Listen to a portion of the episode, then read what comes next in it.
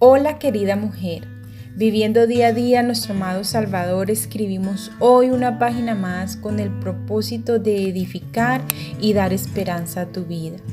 El tema de hoy se titula Tres consejos para alcanzar la bendición después de la prueba y la disciplina. Este corto estudio, pero sustancioso, lo veremos a lo largo de estos tres días y está basado en Deuteronomio 8 versos 1 al 5 Allí vemos que Moisés le da la instrucción al pueblo de Israel para entrar a la tierra prometida.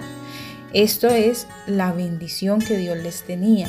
Y viene después de 40 años de disciplina y prueba en el desierto.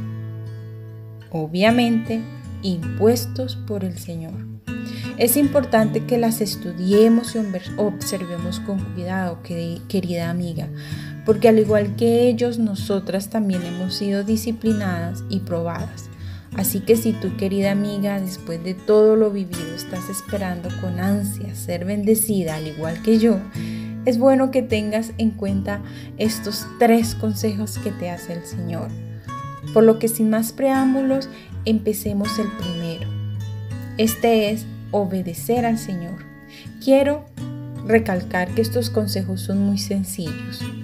Son concisos pero son muy claros. Pero más que eso, queridas amigas, son efectivos porque están en la palabra de Dios.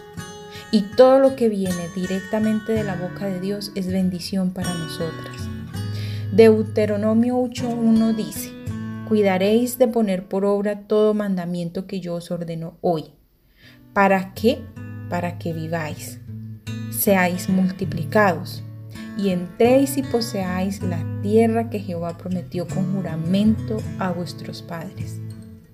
Por lo tanto, lo primero que debes hacer es proponer, disponer tu corazón. En mi caso, yo debo disponer mi corazón a escuchar muy atenta lo que el Señor quiere decirme, o sea, su voluntad, y aplicarla a mi vida. Así también debes hacer tú. Obedecer significa acatar a, y lo aplicamos a Dios, acatar a la voluntad de Dios. Así que no solamente es escuchar, amiga. Somos muy buenas tal vez escuchando, algunas somos muy malas escuchando, pero solo se escucha y ahí se queda. Entonces no es solamente escuchar, sino también accionar. En la escucha debe entrar a la conciencia a ese sentir para que crezca esa motivación de hacer la voluntad de Dios. Todo esto lo hace Dios en ti y es por eso que debes orar. Al momento que escuchas y obedeces, amiga, Dios te bendice con, voy a hablar en términos generales, no voy a puntualizar. Él bendice tu vida y bendice también en abundancia tu vida. Ese es el segundo. Y el tercero es que cumple las promesas en tu vida. Obedecer a Dios es la clave para vivir bajo su abrigo y para recibir todas las bendiciones de Él, amada. Todo de la mano del Señor es más fácil cuando disponemos nuestros corazones a obedecer fielmente.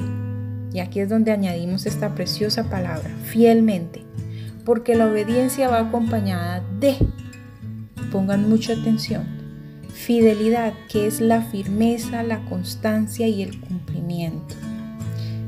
Va acompañada también del cuidado, que es ocuparse del Señor con atención e interés. Y la tercera, constancia, que es la voluntad inquebrantable y continuada. Ahora surge la pregunta, ¿En qué punto de estos estás? ¿Débil? ¿Estás obedeciendo al Señor con fidelidad, con cuidado y con constancia? ¿Estás siendo firme, constante y cumpliendo sus eh, decretos? ¿Estás ocupándote del Señor con atención e interés como si Él de verdad fuera tu Señor y Salvador?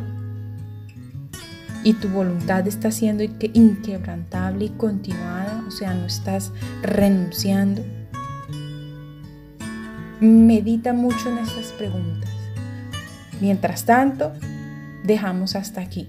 Mañana continuaremos con esta, este corto y precioso tema que sé que es enriquecedor. Mañana veremos el segundo consejo, así que con amor Tania M. Olson nos veremos. O sea, con amor estuvieron con Tania M. Olson.